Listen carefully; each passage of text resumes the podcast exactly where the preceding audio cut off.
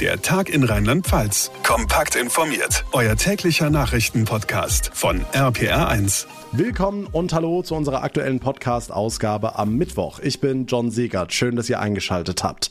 Na, inzwischen sollten wir das Aus bei der Fußball-EM alle verdaut haben, oder? Aus sportlicher Sicht bestimmt. Aber einige Experten sagen, die Corona-Nachwirkungen der EM werden uns noch sehr lange beschäftigen. Karl Lauterbach formuliert es zum Beispiel sehr drastisch. Er schreibt heute, die UEFA ist ist für den Tod von vielen Menschen verantwortlich.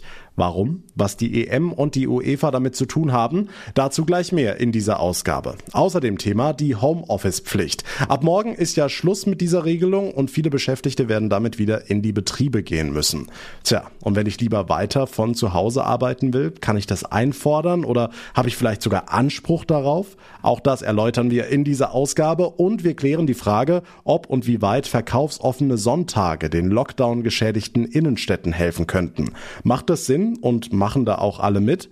Darüber spreche ich mit dem Handelsverband Rheinland-Pfalz und dem Deutschen Gewerkschaftsbund direkt nach den wichtigsten Themen des Tages. So, die EM ist gelaufen, zumindest aus deutscher Sicht. Nach dem 0 zu 2 gegen England ist leider Schluss für unsere Fußballnationalmannschaft. Trotzdem könnte die Europameisterschaft in einigen Wochen auch in Deutschland noch für viel Gesprächsstoff sorgen, denn etliche Experten sind sich sicher, dass das Turnier die Zahl der Corona-Infektionen massiv in die Höhe treiben wird. Susi Kimmel aus der RPA1 Nachrichtenredaktion, vor allem die vollen Stadien bei der EM bereiten einigen Sorge. Hm, klar, 45.000 Menschen gestern in Wembley, vor allem britische Fans, die den Triumph ihres Teams über Deutschland feierten, Arm in Arm, ohne Abstand, ohne Maske. Das sind Bilder, die viele angesichts der sich ausbreitenden Delta-Variante einfach nicht sehen wollen. Karl Lauterbach zum Beispiel, SPD-Gesundheitsexperte, schrieb bei Twitter angesichts der Menschenmassen auf den Rängen, dass sich dabei sicherlich Hunderte infiziert hätten und diese würden jetzt wiederum Tausende infizieren. Und er schreibt sehr deutlich, die UEFA sei für den Tod von vielen Menschen verantwortlich, denn der Verband hatte volle Stadien ja zugelassen.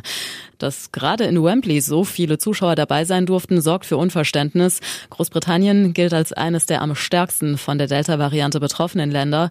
Ob und wie sich die EM jetzt auf die Ausbreitung auswirkt, werden die Zahlen der nächsten Wochen zeigen.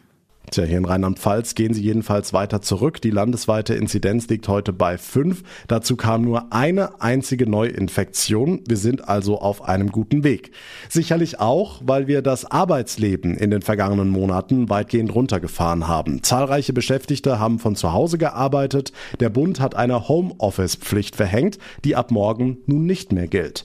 Wir sehen damit also ab morgen einige Kolleginnen und Kollegen wieder, die wir teils seit Monaten nicht mehr gesehen haben. Ob das jetzt gut oder schlecht ist, das muss jeder für sich entscheiden. RPA1 Infochef Jens Baumgart. Naja, zumindest äh, für viele Unternehmen in Rheinland-Pfalz ist es eben doch eine gute Nachricht. Äh, die sind schon froh drüber. Klar, in vielen Fällen ist Homeoffice eben doch sehr kompliziert. Aber das wird jetzt sicherlich auch nicht alles von heute auf morgen enden. Äh, viele Unternehmen haben das ja auch schon vorher umgesetzt und werden es vielleicht auch freiwillig weiter tun, um die Beschäftigten zu schützen. Hygienemaßnahmen muss es übrigens auch in Zukunft geben. Das heißt zum Beispiel, dass das Unternehmen nach wie vor zwei Schnelltests pro Woche anbieten muss. Hm, umgekehrt, wenn sich Beschäftigte Sorgen machen und lieber noch zu Hause bleiben möchten, gibt es da eine Chance, also rechtlich? Naja, wenn die Chefin oder der Chef sagen, ihr müsst zurückkommen, dann ist das eigentlich eine klare Ansage. Arbeitsrechtlerin Nathalie Obertür. Aber natürlich ist einvernehmlich alles möglich und das wird in der Praxis ja auch sehr konstruktiv genutzt, dass man teilweise im Homeoffice arbeitet oder da flexible Modelle schafft. Also im Zweifel das Gespräch suchen, aber es gibt eben kein Recht auf Homeoffice, jedenfalls noch nicht. Die Politik diskutiert ja gerade drüber, was da vielleicht in Zukunft möglich sein könnte, mal ganz unabhängig von Corona, aber so weit sind wir noch nicht. Tja, ich glaube, unsere deutsche Nationalmannschaft wäre gestern auch ganz gern im Homeoffice geblieben. Die Infos von Jens Baumgart. Der Shoppen zum Feierabend oder das Bierchen mit Kumpels. Es geht wieder nach dem Lockdown und viele sagen, es ist sogar volkswirtschaftliche Pflicht, denn wir müssen ja die notleidende Gastronomie nach Kräften unterstützen. Ein ähnlicher Gedanke keimt im Handel. Auch der war bekanntlich dicht, zumindest in Teilen. Auch der muss wieder auf die Beine kommen. Mit verkaufsoffenen Sonntagen lautet eine Idee, die man auch in Rheinland-Pfalz schon gehört hat. Thomas Scherer ist Hauptgeschäftsführer des Handelsverbands Rheinland-Pfalz. Herr Scherer, was würden Verkaufs verkaufsoffene Sonntage Ihrer Meinung nach überhaupt bringen? Zumindest würde es die Leute in die Städte ziehen. Der Vorstoß kam zuletzt vom HDE, also vom Hauptverband in Berlin, die nochmal die Öffnung an Sonntagen gefordert haben. Wir haben auch in Rheinland-Pfalz das ja letztes Jahr schon mal ins Spiel gebracht und dann hieß es von Seiten der Landesregierung, das funktioniert nur dann, wenn alle Beteiligten, also auch Kirchen und Gewerkschaften mitziehen würden. Kirchen und Gewerkschaften waren nicht dazu bereit, auch nicht in dieser Sondersituation der Pandemie. Wir wollen in Rheinland-Pfalz ja auch keine Öffnung an allen Sonntagen oder auf unbegrenzte Zeit. Wir hätten nur gerne eine sichere Öffnung an Sonntagen und das ist im Augenblick halt mit der Regelung, die wir in Rheinland-Pfalz im Gesetz stehen haben, nicht möglich. Warum nicht? Wo ist der Haken? Ja, wir haben momentan eine Begrenzung auf vier Sonntage im Jahr wenn die denn möglich wären. Sie stehen zwar im Gesetz, aber sobald jemand dagegen vorgehen würde rechtlich, stehen die alle auf der Kippe. Denn sie stehen ja unter dem Vorbehalt der Regelung des Bundesverwaltungsgerichtes, nämlich wir brauchen einen Anlassbezug, selbst wenn es bei uns in der gesetzlichen Regelung in Rheinland-Pfalz so nicht mehr drinsteht. Aber das Bundesverwaltungsgericht liest das so mit hinein, dass wir einen Anlass brauchen und wir brauchen eine örtliche Nähe zu dieser Veranstaltung oder zu diesem Anlass, was die Sache da manchmal schon schwierig macht und eine Prognose, wie viele Leute kommen werden. Also wir haben eine abgestufte Regelung, wo wir viele Voraussetzungen erfüllen müssten. Und gerade in der Zeit, wo der innenstädtische Handel dermaßen leidet, wäre es sinnvoll, tatsächlich einmal über anlasslose Öffnungsmöglichkeiten an einem Sonntag nachzudenken, unabhängig davon, wenn wir uns jetzt über die Anzahl unterhalten würden. Aber die Leute haben einen Euro doch nur einmal in der Tasche. Den geben sie doch nicht zweimal aus, nur weil Sonntag ist. Sie geben den einen Euro natürlich nur einmal aus. Die Frage ist nur, wo Sie ihn ausgeben. Wenn Sie ihn sonntags nicht ausgeben können, indem Sie in die Städte gehen, dann geben Sie ihn sonntags auf der Couch aus, indem Sie ins Internet gehen. Und dann profitieren Firmen davon, die hier nicht so steuerlich verhaftet sind, sage ich jetzt mal, und auch nicht sozial so engagiert sind, wie die Firmen, die in den Innenstädten angesiedelt sind. Von daher muss man sich natürlich überlegen, ob es nicht sinnvoll ist, diesen einen Euro doch in die Innenstädte zu bringen, anstelle ins Internet. Und das ginge natürlich über solche Aktionen Aktionen wie verkaufsoffene Sonntage besser, wie wenn man sie nicht stattfinden lässt. Haben Sie noch Hoffnung, dass sich da was tut? Nachdem äh, letztes Jahr der Vorstoß von der CDU, ja, ich sage jetzt mal, kläglich gescheitert ist, leider kläglich gescheitert war mit sowohl der Anpassung für ja, das Jahr 2020 als auch einer generellen Anpassung, dass man zwei Sonntage anlasslos im Jahr hätte öffnen können von den vieren, die wir ja haben ist es momentan schwierig, das Thema aufzugreifen, zumal wir ja auch gesehen haben, was im Koalitionsvertrag drin steht und äh, der lässt nicht erahnen, dass es in der Richtung eine Änderung geben könnte, sondern danach soll der Sonntag weiterhin äh, vehement verteidigt werden von der Landesregierung und das macht natürlich die Hoffnung schon etwas schwindend, dass man hier eine Lösung bekäme. Und nachdem wir im Moment auch noch in Tarifverhandlungen sind, äh, haben wir genügend Baustellen, sage ich mal so, wo wir jetzt erstmal eine nach der anderen abarbeiten und dann nochmal in das Thema mit den Kirchen und Gewerkschaften einsteigen werden sagt Thomas Scherer, Chef des Handelsverbands Rheinland-Pfalz. Die Kirchen und vor allem die Gewerkschaften sagen also sonntags nicht mit uns. Fragen wir nach bei Dietmar Muscheid, Chef des Deutschen Gewerkschaftsbundes in Rheinland-Pfalz. Herr Muscheid, warum eigentlich nicht? Weil es ja grundsätzlich darum geht, dass man der Arbeitszeitentgrenzung Einhalt gebieten muss und äh, der Sonntag genießt einen hohen Schutz, der zu Recht und dabei muss es auch bleiben. Hm, und freiwillig, also mit ordentlichen Zuschlägen? Also da, wo es Tarifverträge gibt, da gibt es auch Zuschläge und das mit dem Prinzip der Freiwilligkeit, da haben wir doch allergrößte Bedenken. Das heißt, Einzelne kommen unter Druck, so nach dem Motto, sei doch so gut und arbeite am Sonntag. Und es muss immer wieder das oberste Prinzip gelten, Sonntagsschutz ist uns heilig und deswegen darf Sonntag nicht weiter aufgeweicht werden als Arbeitstag. Noch nicht mal jetzt in dieser Ausnahmesituation? Wir sehen keine Ausnahmesituation, denn die, die konsumieren müssen, die konsumieren wollen, die haben genug Gelegenheiten dazu. Von daher sehen wir nicht, dass aufgrund der Entwicklung der letzten Monate jetzt Ausnahmen möglich werden. Es geht ganz grundsätzlich darum, den Sonntag als arbeitsfreien Tag zu verteidigen. Und da kann ich nur immer wieder sagen, während den Anfängen. Hm, in Rheinland-Pfalz sind gesetzlich bis zu vier Sonntage im Jahr möglich. Könnten nicht wenigstens die stattfinden, ohne dass die Gewerkschaften klagen? Also es gibt eine klare Rechtsprechung zu der Frage Sonntagsöffnung und äh, die Rechtsprechung sagt aus, es muss anlassbezogen sein und all die, die jetzt immer wieder fordern, dass der Sonntag geöffnet werden muss, denen muss man klar sagen, schaut euch an, wie die Gerichte entschieden haben, im Sinne der Arbeitnehmerinnen und Arbeitnehmer und im Sinne des Sonntagsschutzes und das ist gut so. Klare Kante. Von Dietmar Muscheid, DGB-Chef in Rheinland-Pfalz. Vielen Dank. Der Sonntag ist uns heilig, sagt er. Deshalb keine Zugeständnisse in der Diskussion um verkaufsoffene Sonntage. Was ist sonst heute wichtig? Das verrät euch Franka Wolf aus der RPA1 Nachrichtenredaktion mit weiteren Meldungen vom Tag im Kurzblock.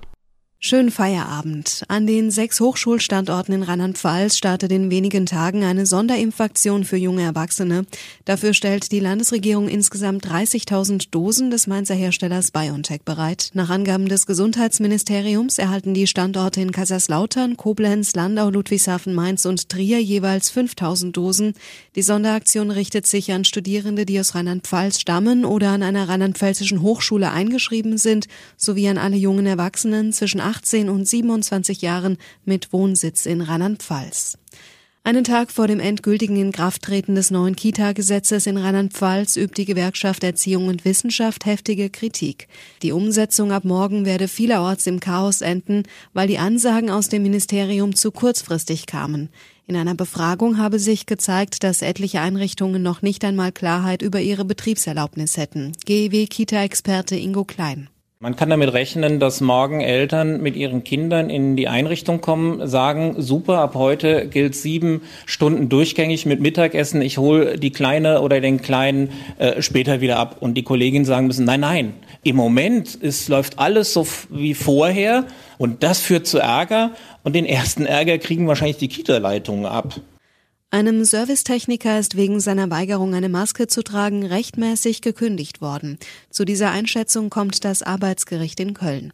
Im konkreten Fall hatte der ehemalige Techniker im Außendienst einer Test mit dem Betreff Rotzlappenbefreiung eingereicht und vor Gericht argumentiert, die Maske sei für ihn unzumutbar. Der Arbeitgeber hatte das auf Blankopapier geschriebene Attest allerdings nicht anerkannt, den Mann abgemahnt und ihm schließlich den Vertrag gekündigt. Zu Recht, so die Kölner Richter. Trotz des frühen Scheiterns der deutschen Nationalmannschaft bei der EM hält DFB-Direktor Bierhoff an den hohen Turnieransprüchen fest. Mit einer Außenseiterrolle werde er sich nicht zufrieden geben, sagte Bierhoff einen Tag nach dem 0 zu 2 gegen England. Das Achtelfinale war nach 15 Jahren auch das Ende der Ära von Bundestrainer Löw. Zu dessen Nachfolger Hansi Flick sagte Bierhoff, ist natürlich der Auftrag, erfolgreich zu spielen und eine Mannschaft aufzubauen, die eine Identität hat. Äh, dafür wird ihm auch, muss man ehrlich sagen, wenig Zeit gegeben. Wir treffen uns im September schon wieder mit drei Spielen. Mit wenig Trainingseinheiten muss er das machen. Aber das ist natürlich so, dass wir schon in Katar auch wieder eine schlagkräftige Mannschaft haben wollen.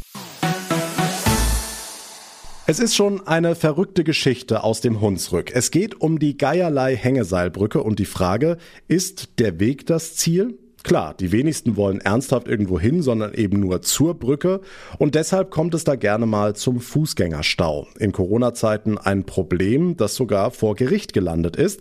Das Oberverwaltungsgericht in Koblenz hat jetzt entschieden, die Hängeseilbrücke mitten in der Natur ist eine Freizeitpark-ähnliche Einrichtung.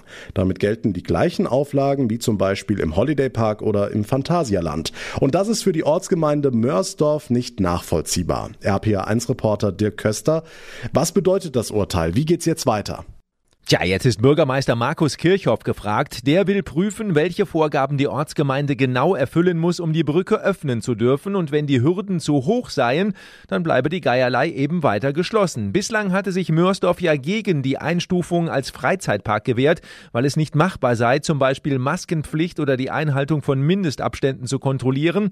Aber das Argument, die Brücke sei nur Teil eines Wanderwegs, wollte das Gericht nicht durchgehen lassen, weil halt Hunderttausende Touristen im Jahr kommen vor allem will die Ortsgemeinde jetzt prüfen, wer das Haftungsrisiko trägt, wenn Touristen sich nicht an die Regeln halten. Sind die Zustände an der Brücke denn wirklich so schlimm gewesen, dass man sie sperren musste? Naja, ich war selber dort. Bis du mal auf der Brücke bist, stehst du erstmal ewig Schlange wie vor der Achterbahn im Freizeitpark. Abstand halten da die wenigsten. Auch auf der Brücke, da gibt's dann ständig Stau, wenn die Touristen sich ihre Maske vom Gesicht reißen und in luftiger Höhe Selfies schießen. Das kannst du auch kaum kontrollieren, geschweige denn verhindern. Da hat die Ortsgemeinde schon ein Problem. Aber auf der anderen Seite, es ist alles Open Air. Die Inzidenzen sind niedrig, volle Stadien bei der Fußball-EM. Da wäre es ja geradezu paradox, wenn so eine Touristenattraktion mitten in Rheinland-Pfalz kurz vor dem Start der Sommerferien geschlossen bliebe. Also hoffen wir mal auf eine Lösung. Der Streit um die Geierlei. Ein Gericht hat entschieden, die Brücke ist kein Wanderweg, sondern eine Freizeitpark-ähnliche Einrichtung. Die Infos von Dirk Köster.